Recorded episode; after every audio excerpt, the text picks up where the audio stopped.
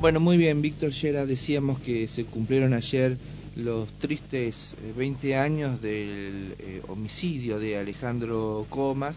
Fue uno de los más violentos, esto fue en el 2003 por supuesto, y por las características este, impactó en la sociedad. Un muchacho joven, que estudiaba, eh, que era todo vida, bueno, fue ultimado de más de 50 puñaladas. ¿Qué pasó en el medio? Bueno, nunca se pudo aclarar eficientemente. Hubo una persona que se condenó, pero para ultimar a, la víctima en la forma en que se produjo el hecho, eran se, se, entiende el raciocinio que podían haber sido dos o tres personas. Bueno, la causa nunca se pudo aclarar y quedó ahí, con una condena para una persona, pero el resto de los eh, sospechosos nunca, nunca cayó. Veinte años han pasado y queremos saludar a la mamá de, de Alejandro, a la estimada Ramona Martínez, quien desde hace mucho tiempo forma parte de víctimas de la inseguridad en la provincia de Entre Ríos. Buen día, Ramona, un gusto. Con Geraldine, con Víctor lo estamos saludando. ¿Cómo anda usted? Buenos días, Víctor. Buenos días para todos. Bueno, sí, gracias, gracias por atendernos. Bueno, se está por ir a trabajar. Bueno, eh, ayer fue un, para ustedes, para la familia, un día muy especial, doloroso. Sé que han ido al cementerio. Bueno, ¿qué nos puede decir sobre este hecho? Que muchos tal vez no lo recordarán, pero los que hacemos la parte policial con Víctor en su momento lo, cubrimos y fue eh, tan duro, tan eh, tremendo lo que sucedió con, su hijo, cómo lo ultimaron, con la hazaña, con, la, acción este, eh, hasta de, marcar algunos puntos que en la investigación lamentablemente no se aclararon. Sí, así es, sí. A nosotros no, no, nos quedó ese dolor que, que yo siempre me pregunté que por qué se ensañaron tanto con él. Y sí, fue una sola persona que fue condenada, eh, el señor Albornoz, pero yo sé que no fueron, que no fue esa sola persona, que fueron más, pero que bueno, que nunca, nunca se encontró o nunca se investigó bien, no sé, la verdad que, pero bueno, nosotros este, eh, todos los 14 de junio nos recordamos eh, con ese dolor que yo principalmente siempre me pregunté que por qué le hicieron eso a mi hijo y, y, y también me y siempre digo por qué no haber estado ahí para ayudarlo, ¿no? Uh -huh. Porque debe haber sufrido mucho. Sí, sí, sí, sí, porque se estableció cómo, cómo fue la mecánica. Para usted fue tremendo el juicio. Escuchar sí. cómo fue ultimado y cómo se produjo todo esto con toda una intencionalidad de hacerlo sufrir a la víctima. 50 puñaladas, casi vivo, una, una cosa espantosa. Sí, sí, sí, la verdad que no sé que por qué le hicieron eso a mi hijo. ¿Qué es lo que falta aclarar todavía, Ramona? Buenos días. Buen día, ¿cómo va? Bien. Eh, la verdad que yo quisiera, yo siempre quise saber que por qué le hicieron eso a mi hijo. Uh -huh. O sea, el móvil del, del crimen. El móvil de, de, claro. de, de lo que... De, ¿Por qué? Uh -huh. Porque él no no no se, no, no se metía con nadie, era un chico... No, no digo que no salía porque era joven, tenía 27 años, era uh -huh. mayor de edad. Uh -huh. Como cualquier chico, salió ese día para la casa de una amiga, me dijo, y... Uh -huh y al otro día me nos informaron que lo encontraron tirado en el bañado ya de de Anacleto de Anacleto, de Anacleto uh -huh. sí, sí. en Paraná 16 por ahí uh -huh. Uh -huh. Eh, ese ese es el dolor que nosotros tenemos que siempre no no nunca se qué? supo nunca se supo los motivos el por qué y nosotros siempre alguien siempre, Víctor siempre alguien te va a decir mira fue, fue así fue así Claro. Pero como yo siempre le decía, eh, ¿por qué no van y declaran? No me, lo digan, no me vengan a decirlo a mí, porque yo no puedo hacer nada. Vayan y declaren a tribunales, vayan y díganle al, al fiscal, al juez. Uh -huh. Pero bueno, eh, no sé, uh -huh. nunca...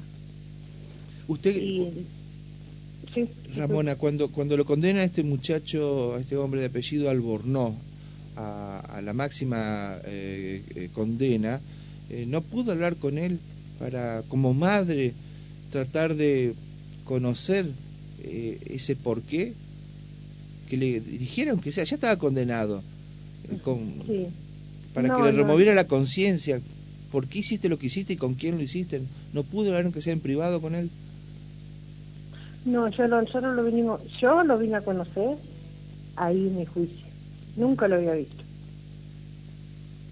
Así que eh, lo que pasa es que nosotros al estar en el juicio, vos sabés que mi marido tenía que declarar, en ese momento le dio un principio de sí, Y en ese, no sé, en ese momento no, no. Tenés que estar ahí para volver a escuchar todo, volver a vivir, porque todos los años pasa lo mismo en esta fecha, volvemos a recordar todo, así que no es fácil, y menos ese día que estabas ahí enfrente de esa persona que nosotros decíamos, cuando lo vimos, que dijeron que no, no fue, porque lo que era mi hijo grandote. Sí, sí. Para poder reducirlo y poder este, eh, controlarlo, eso tiene que ser varias personas. Sí, por supuesto. Y después ultimarlos, por supuesto, como lo mataron a puñalada. Eh, eh, hablaban de, de, no por su hijo, pero tal vez como que ese grupo de personas podrían haber, esos comentarios de, de barrio en ese, en ese momento en la causa, de cuestiones esotéricas, cuestiones vinculadas con eh, rituales. No sé si usted escuchó esas conversaciones. sí, sí, sí, sí, todas esas cosas no me, me venía, venía a decir a mí, pero yo le decía, bueno, vayan, vayan al tribunal, y declaren eso, pero bueno, no sé, la gente parece que tenía miedo, no sé, en ese tiempo. Claro. Eh, fue uno de los crímenes eh, que más impactó por, por, las características del hecho, por cómo lamentablemente su hijo fue fue asesinado y este también porque quedó esa sensación, ese trago amargo para ustedes de que no se hizo justicia plenamente, que una parte de la causa se pudo haber este aclarado, pero no toda. Claro, sí, por supuesto, sí, sí. Así es. Bueno, ¿a cómo lo recuerdan a ustedes con el paso del tiempo a Alejandro? bueno, yo, nosotros tratamos de recordarlo bien, de cómo era él, alegre, eh, muy compañero conmigo, muy, era muy cariñoso conmigo, era muy compañero, era muy servicial, tenía muchos amigos, amigas, y bueno, y la alegría porque a él le gustaba, él bailaba en comparsa, le gustaba bailar, y así lo recordamos, yo lo recuerdo bien, no quiero Mm, trato de sacarme de mi mente todo eso malo y entonces lo recuerdo bien. Con esa alegría que él tenía. Está muy bien. Como todos los días, o casi todos los días, o cada mm, día seguido, ustedes fueron al cementerio.